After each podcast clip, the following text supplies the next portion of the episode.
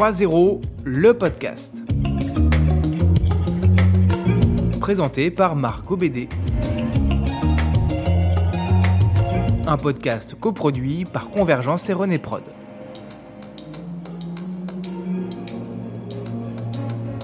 Ce podcast est une série d'interviews réalisées dans le cadre du Forum mondial 3.0. Zéro exclusion, zéro carbone, zéro pauvreté. Écrivains, responsables associatifs, élus, membres d'ONG, scientifiques, tous œuvrent pour atteindre ce 3-0 et on va les écouter. Épisode 6 Gilles Boeuf, professeur émérite à Sorbonne Université et ancien président du Muséum national d'histoire naturelle.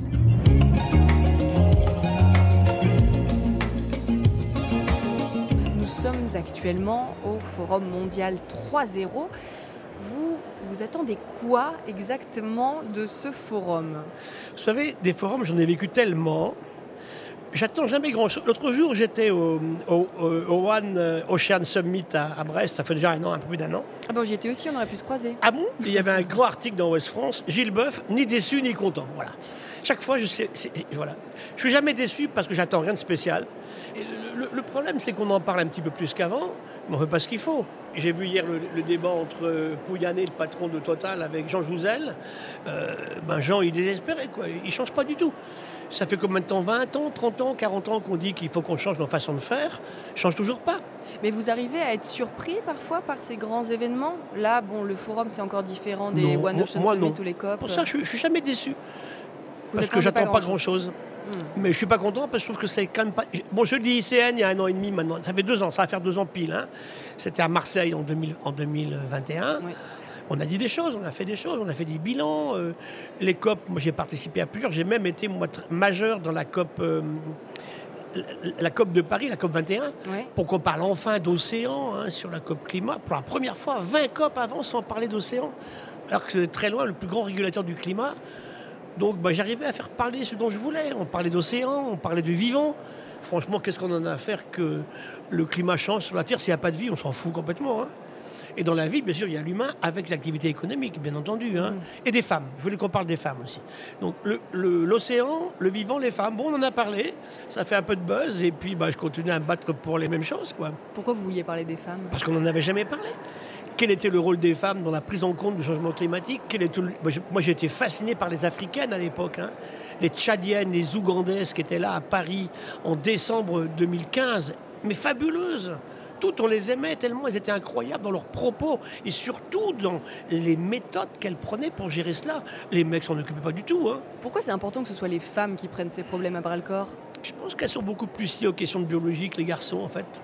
Elles sont moins tenues par ces... Vous savez, moi qui ai été longtemps le président de cette grande maison qu'est le Muséum, bon, c'est une maison de collection. Les collections mondiales de, coquillages, de fossiles, euh, d'oiseaux naturalisés, de papillons, de tor- tout ce que vous voulez, c'est que des hommes. La, femme n'a pas cette action de cette envie-là de- d'être collectionneuse de quelque chose. Elle admire ça, elle connaît bien. On a des étudiantes excellentes en écologie, en biologie fondamentale, hein. mais elles sont différentes.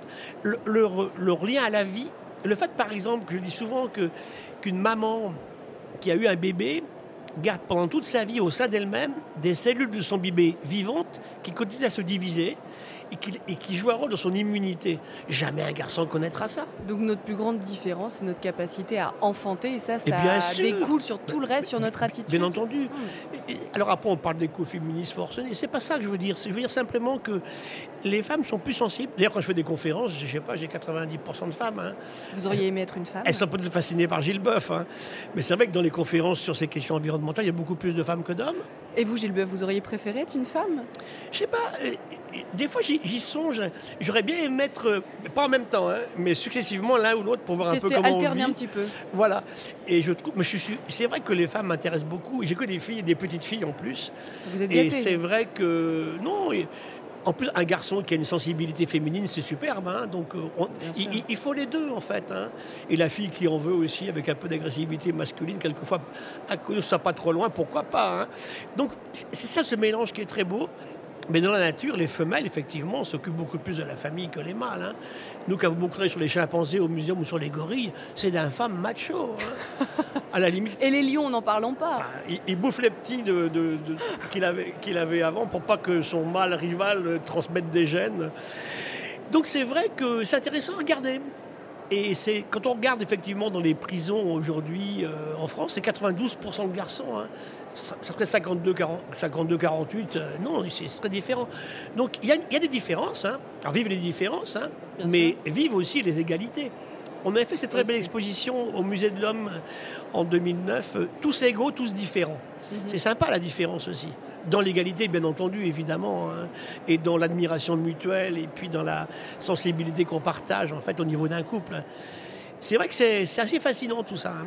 Alors aujourd'hui, vous n'intervenez pas sur euh, le sujet des femmes euh, ni des chimpanzés. Vous intervenez autour d'une table ronde qui s'intitule Faire face à l'effondrement du vivant. Ça fait froid dans le dos. Comment vous l'abordez? Bah, très simplement. D'abord, je suis quelqu'un qui est contre des termes qu'on utilise beaucoup, le catastrophisme. Euh, Nicolas Hulot a fait, dans son film, le premier qu'il avait fait sur le syndrome Titanic, euh, c'était planté, parce que si on est catastrophiste, ça ne marche pas. Euh, je, suis, je suis aussi ce terme de collapsologie que, que j'exècre. hein. Est-ce qu'on va passer par une science du collapse? Enfin, c'est quoi? Mais c'est ça, la, votre table ronde, c'est l'effondrement. Oui, mais l'effondrement, on le vit aujourd'hui. On ne vit pas, je vous verrai, je n'utilise pas le terme d'extinction non plus. Hmm. Jamais. En écologue, non. Je dis on vit un effondrement du nombre des individus dans les populations naturelles sauvages. Voilà scientifiquement ce que je peux dire aujourd'hui. Mais il y a bien des extinctions, des espèces qui vont s'éteindre. Bah, J'attends que j'ai trouvé. Pour l'instant, on me dit qui a disparu en Europe depuis 50 ans, je ne connais pas. On me parle d'océan, alors on me dit oui, il y a plein d'espèces qui disparaissent dans l'océan. Ben, Citez-les-moi, il n'y en a pas. Je ne dis pas que ça ne va pas se passer. hein. Menacées, effectivement. Je ne dis pas que ça ne va pas se passer. hein. Aujourd'hui, vous avez des baleines où la probabilité que rencontrent le mâle et la femelle est quasi nulle quoi, sur des grands territoires. Ça va se passer. On est sur la voie d'une extinction, mais pour l'instant, on n'en est encore pas là. Ce qui veut dire qu'il faut qu'on réagisse tout de suite. Il ne faut pas qu'on attende. La pire des actions, ça serait l'inaction. Donc mon combat, il est là aujourd'hui. Communiquer, c'est mon rôle. hein. Je, je crois que je suis rendu à ma 10 millième conférence, donc ça commence à faire en français, en anglais, en oui. espagnol, sur une trentaine d'années. Et c'est vrai que expliquer scientifiquement des choses horriblement compliquées qu'on a bien comprises avec des mots simples. Voilà. 10 millième conférence, euh, et vous voyez des évolutions? Doucement, trop doucement. Disons que maintenant on m'invite, là on ne m'invitait pas.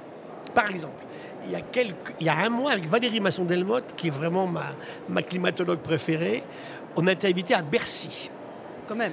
Vous imaginez ce ministère du budget, ces 70 milliards d'achats publics par an, comment, il y a 10 ans, on aurait invité une climatologue et un écologue? C'était insensé. Je suis professeur à Sciences Po, je suis professeur à l'école des mines, je suis professeur maintenant aussi à l'école de la magistrature. C'est tout nouveau Vous avez l'air d'être surpris vous-même de tout ça. Oui, bien sûr. Ça veut dire que je suis content. Moi, je me je devrais refuser parce que la raison fait que je, refuse- je fais trop de choses. Mais je ne peux pas refuser ça. Donc je vais y aller. Je, je les convainc très facilement. hein. Alors après, la question, c'est est-ce qu'ils font quelque chose? Voilà, c'est ce que j'allais vous dire. C'est que c'est comme le rapport C'est du ça, GIEC. Margot, qui est compliqué C'est aujourd'hui. simplement consultatif.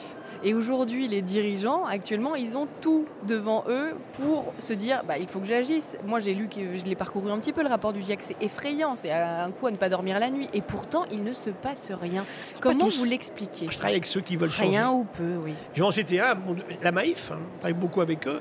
Je vous assure qu'ils font des choses assez incroyables. Et nos politiques, nos hommes et nos femmes politiques. Alors les politiques, par contre, je suis assez déçu. Par tous les bords, d'ailleurs. hein. Autant au niveau des écologistes que de, que de la droite, de la gauche.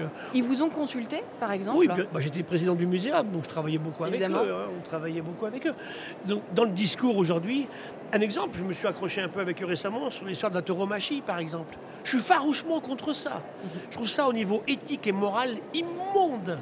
Mais franchement, tuer 60 euros par an par rapport aux 10 millions qu'on bouffe, on se trompe de combat, Margot. Donc aujourd'hui, quand est-ce qu'on va mettre sur la table les vraies questions? Par exemple, une autre, une- mettre toutes les petites filles africaines à l'école. Toi, je parle des femmes, hein. ça c'est fondamental Et aujourd'hui. c'est notre rôle euh, Mais en bien France, en tant que Mais politique bien français évidemment, Oui. il faut qu'on les aide. Mhm. Une petite fille qui est éduquée fait beaucoup moins de mômes. hein. Ça veut dire aujourd'hui que dans ces conditions-là, on réglera en grande partie les questions de démographie avec des, des petites filles éduquées. Le plus gros problème, c'est l'absence d'éducation. Quand une jeune femme passe sa journée en Afrique à aller chercher de l'eau, dans un bidon de plastique chinois qu'elle porte sur la tête. 15 à 20 kilos, litres, donc 20 kilos d'eau, qu'elle y passe des heures tous les jours, elle ne va pas à l'école. Elle n'est pas rémunérée pour faire ça. Elle n'est jamais propriétaire des terrains sur lesquels elle travaille. Et elle fait de mauvaises rencontres en route.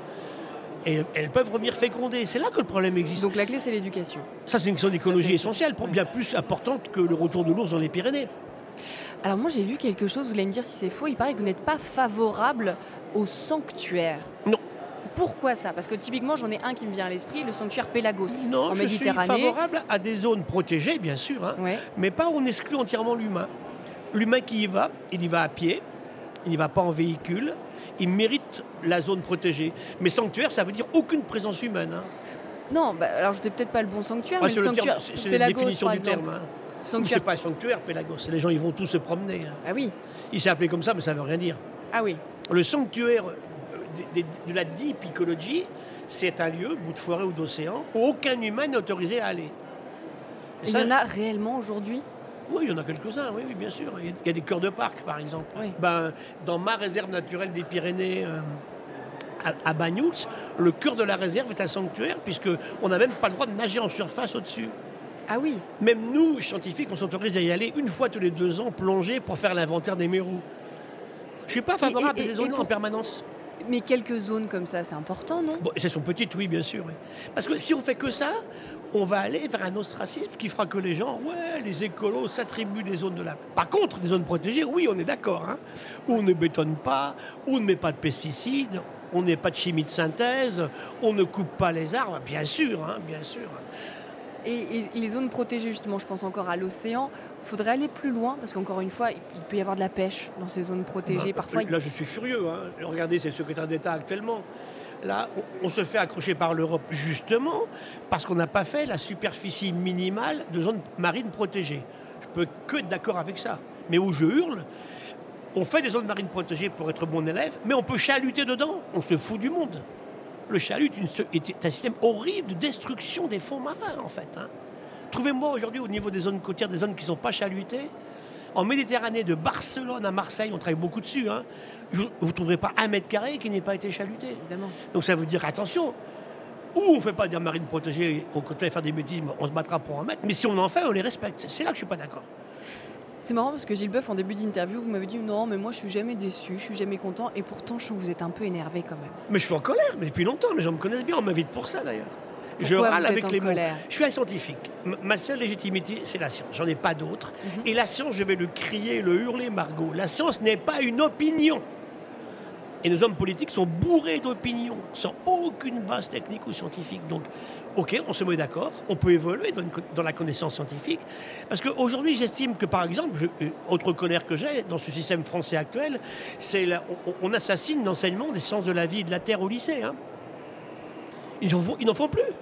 Un élève qui va faire une école d'ingénieur, donc qui a les neurones qui sont certainement quand même pas si mauvais que ça, plus l'histoire naturelle depuis la seconde. On se fout du monde. Comment nos gamins sont capables de réfléchir au changement climatique d'un côté, à l'effondrement du vivant de l'autre? Pour ça, il faut des connaissances scientifiques. Et surtout, Margot, ce qu'il faut enseigner, c'est aujourd'hui vraiment, vraiment la capacité à analyser. C'est- très important. Au- aussi important que les connaissances. Et ça, on ne le fait pas bien. hein. Et comment on peut inverser la tendance aujourd'hui? Parce que c'est vrai que vous parliez d'éducation qui est le socle de tout. C'est le maître mot, l'éducation partout, l'éducation. Vous savez pourquoi il faut commencer tout petit? Ouais. Je travaille beaucoup avec un mouvement environnementaliste que j'aime beaucoup, et des ONG que j'aime beaucoup, qui s'appelle Water Family. Ils sont, des Basques. Du flocon à la vague. hein. On suit un flocon de neige qui tombe sur le, du Pico de Aneto au sommet des Pyrénées et qui finit dans, les rivières, euh, dans l'océan, à Biarritz, à Bayonne, et qui se pollue au fur et à mesure où il descend la rivière, en fait. Eh bien, enseigner l'écologie scientifique, pas l'écologisme, hein, aux enfants quand ils apprennent à lire, à écrire et à compter. Ça, pour moi, c'est aussi important qu'apprendre à lire, à écrire à compter. Et donc que vous eux sont plein de bactéries. oui, Vous allez sûr. euh, voir ces maternelles Bien euh, sûr, regardez vos cheveux, là, ils sont superbes, ils sont plein de trucs. Mais c'est pour ça qu'on vous aime. Le, le moindre désordre aujourd'hui de nos bactéries intestinales avec nos cellules humaines, c'est le diabète de type 2, c'est l'hypertension artérielle, c'est le problème d'Alzheimer, c'est l'autisme, c'est l'obésité. Non, a- arrêtons de croire que l'humain peut se passer de ce vivant. Mais comment on l'explique ça à un enfant de 4 ans, 3 ans euh, simplement pour faire germer la petite graine Bah, justement, il faut donner des connaissances. Comment Et- vous leur parlez Allez-y, je suis un enfant de 4 ans, Oui. Gilles essayez de me convaincre. Je vous regarde dans les yeux et je vous dis, les bactéries, c'est pas que méchant. C'est quoi une bactérie Alors les bactéries, c'est une petite membrane, une petite enveloppe avec de l'eau liquide dedans et de l'eau liquide à l'extérieur. Hmm. Et ça communique en permanence. Et on en est rempli. Les trous de nez, les oreilles, les cheveux, Ah. notre lit ce matin, la table sur laquelle on pose nos mains en ce moment, notre micro est posé sur des bactéries, le siège de la voiture dans, le- dans- dans laquelle on va monter tout à l'heure, et notre lit ce matin. Grouille de tas de trucs. Et ça, il faut que le gamin le comprenne. On est dedans jusqu'au cou. Et vous adorez ça? Ah oui, bien sûr. Et ils sont ravis. Ils ne mangent que ça. Le gamin sait qu'il ne mange pas un cristal de quartz. Mm. Il, ne, il ne coopère qu'avec ça. La Covid a été pour moi, j'y ai cru longtemps. hein. J'ai fait un papier dans la Tribune, un journal économique, en avril 2020. Est-ce que ça va enfin être l'électrochoc collectif salutaire dont on a besoin? J'y ai cru. Ça fait flop. hein. Et pourtant, vous êtes un, un éternel optimiste. Je Ah, l'ai lu, moi, oui. mais c'est vrai. C'est ma nature. Sinon, vous savez, il y a deux aspects. D'abord, il y a l'aspect personnel très profond au fond de moi-même. Ça serait trop triste. Et j'aime pas les choses tristes. Et lourd à porter tous les jours, je pense. Donc je fais tout pour que ce soit pas si triste que ça. Et donc je raconte qu'il y a encore de l'espoir, bien évidemment. L'espoir fait vivre, on dit. Pourtant, je suis pas catastrophiste ni collapsologue. Je dis voilà. Par contre, il faut qu'on soit actif. hein. Ne pas se laisser faire. Einstein disait le monde ne va pas mal des méchants ou des stupides. Il va mal des gens normaux comme nous qui nous laissons faire. Et il disait aussi une autre très, très belle chose que j'aime beaucoup. Comment voulez-vous aujourd'hui vous adapter à- en vivant les mêmes aspects des choses qui ont créé ces problèmes Comment voulez-vous aujourd'hui vous améliorer avec les mêmes choses qui ont créé les problèmes que l'on rencontre aujourd'hui? We have to change. Mais pour changer, Margot, et c'est mon métier de biologiste et d'évolutionniste, hein, le vivant, il a quand même 4000 millions d'années, c'est quand même pas mal. Hein Pas mal. Et un petit peu Il d'expérience, oui. Mais chaque fois, Margot, il s'est adapté en acceptant de changer. Ce que nous, on fait toujours pas. Et oui, mais justement, il y, a- il y a quelque chose là-dessus, euh, sur le fait de s'adapter. Il y, a y certaines personnes qui, on est, on- qui disent qu'on est en train de rentrer dans l'ère du renoncement, de se dire bah, de toute manière, c'est fataliste, effectivement. Le réchauffement climatique, bah, les 1,5 degré, ça va être très compliqué de les atteindre. Dans tous les cas, de la migration Mais il climatique, faut il y en aura. bien évidemment. Et donc, on va devoir s'adapter. Oui. Donc, on, on- on- on ne se bat plus, on s'adapte. On, on va être obligé de le faire parce que là, aujourd'hui, on ne prend pas les mesures de ce qui se passe et ça va continuer à évoluer. hein. C'est ça qui est terrible au niveau du climat, c'est que même avec des mesures qu'on prend maintenant, ça va encore durer un certain temps, cette histoire-là. Parce que l'inertie est gigantesque dans le système. hein. Oui. Le vivant, c'est un peu notre chance. C'est comme One Health, une seule santé aussi. Là, on peut voir rapidement les effets de ce qu'on va faire. Alors que sur le climat, ça va être très compliqué. On, on- on est parti trop tard. Et puis, c'est des prévisions, c'est pas palpable pour euh, peut-être. euh, Oui, aussi, mais enfin, les gens le voient, franchement, regardez là. Il, il fait 32 degrés à Bordeaux ce matin, le, le- le- le 5 septembre. euh, il faisait 41 degrés à Bordeaux le 26 juillet. euh, bon, euh, et là, je parle de chez nous. Hein. Regardez ce qui s'est passé au Pakistan, Vancouver, un endroit très froid dans l'ouest du Canada l'an dernier. Oui, on peut plus garder ses chaleur. là. Il fait 16 degrés l'été, là, il faisait 50, quoi. On se fout du monde. Et ça, se, et ça se prolonge. Chaque mois qui passe, c'est le plus chaud jamais passé. Alors, je ne suis pas en train de dire que ça, il faut s'apitoyer sur notre sort, mais on doit changer. Comme ça va prendre du temps à ce niveau-là, intervenons on peut le faire, sur le vivant et sur la santé publique. Vous, à titre personnel, euh, puisque on est, je le rappelle, et ça s'entend un petit peu au Forum mondial 3.0, à titre personnel, comment vous avez l'impression de contribuer à euh, construire ce monde bah, sans exclusion, sans carbone, sans pauvreté, vous, dans votre vie de tous les jours? C'est bien que vous parlez de pauvreté, parce que pour moi, c'est le principal problème, en fait. hein. C'était le, point- numéro un des ODD, hein, éradiquer la pauvreté. C'est vrai que ça joue énormément, parce que le système capitaliste que l'on vit a créé des inégalités monstrueuses. Quand on voit aujourd'hui, moi je suis allé en Inde, hein, on parle de pauvreté chez nous, il y a des gens très pauvres aussi, mais vous allez en Inde, vous voyez des gens immensément riches, qui ont une bague à chaque doigt, qui ont une grosse bedaine, ce qui est pas pour un Indien en général, ils sont quand même un peu plus sveltes que ça. hein. Euh, une grosse bagnole, et à côté des gens mais qui meurent de faim littéralement. Oui. Une vieille dame qui décortique du riz, elle me disait, quand j'ai décortiqué un tas de riz plus grand que moi, j'ai gagné ma ration de riz pour la journée. C'est ça. hein. et là, on va revenir encore aux femmes dont j'aime bien parler. Sous le seuil d'extrême pauvreté aujourd'hui dans le monde, les deux tiers, ce sont des femmes. Pourquoi? Alors que vous êtes beaucoup plus nombreuses que les garçons passé 25 ans. Autre question d'écologie qu'on ne prend pas suffisamment en compte aujourd'hui. Hein. Vous n'avez pas répondu à ma question, Gilles Boeuf. Qu'est-ce que vous faites, vous, à titre personnel? Parce que bah, vous nous racontez peut-être déjà des histoires, ça c'est sûr. C'est ce que je fais, mais c'est mon métier. Je suis professeur des universités dans les grandes écoles. Et dans, et dans votre vie de tous les jours? Je suis payé à raconter de la science qui met en évidence des faits. Hein, quand j'entends tous ces hommes politiques. Ah, ils racontent des choses aussi. Hein. Oui, la controverse scientifique existe, mais pas la polémique. Mm. Et vous avez des types dont le boulot c'est d'être polémiste. Mais à quoi ils servent À rien?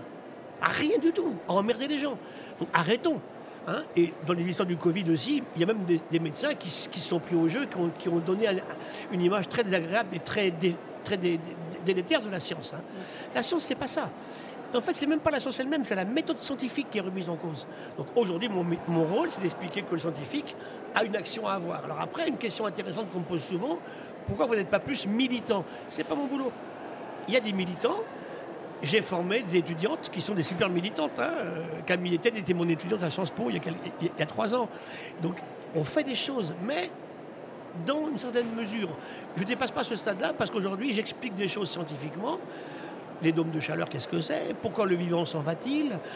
Euh, Comment aujourd'hui euh, on va être capable de gérer ces questions-là par des réserves et non pas que des sanctuaires? C'est ça mon travail aujourd'hui. Alors après, bon, à ma petite échelle à moi, hein, je prétends pas du tout changer le monde. Je pense à mes petites filles aussi. Hein. Par exemple, moi j'ai eu droit au Beiji, le dauphin du Yangtze qui, qui disparaît définitivement, lui le dernier en 2007. Hein, on était allé en Chine, on, émettait des, ondes sonars, il, répondait, c'est fini. Il n'y a plus aucun Beiji. Et mes petites filles n'ont pas eu le droit au Beiji. Ça, ça vous rend triste. On me dit, on s'en fout, il n'est pas chez nous. Mais non, c'est des exemples parmi d'autres, en fait.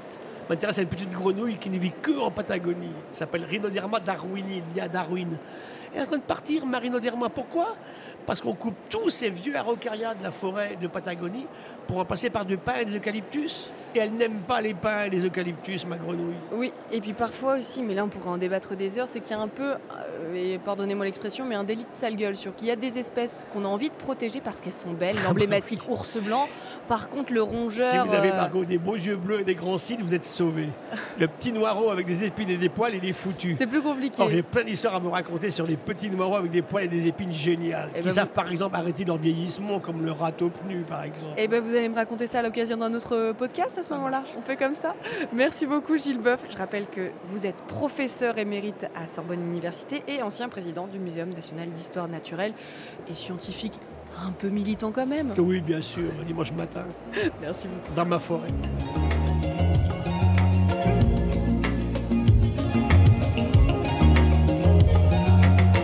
« 3-0, le podcast. Coproduit par René Prod et Convergence.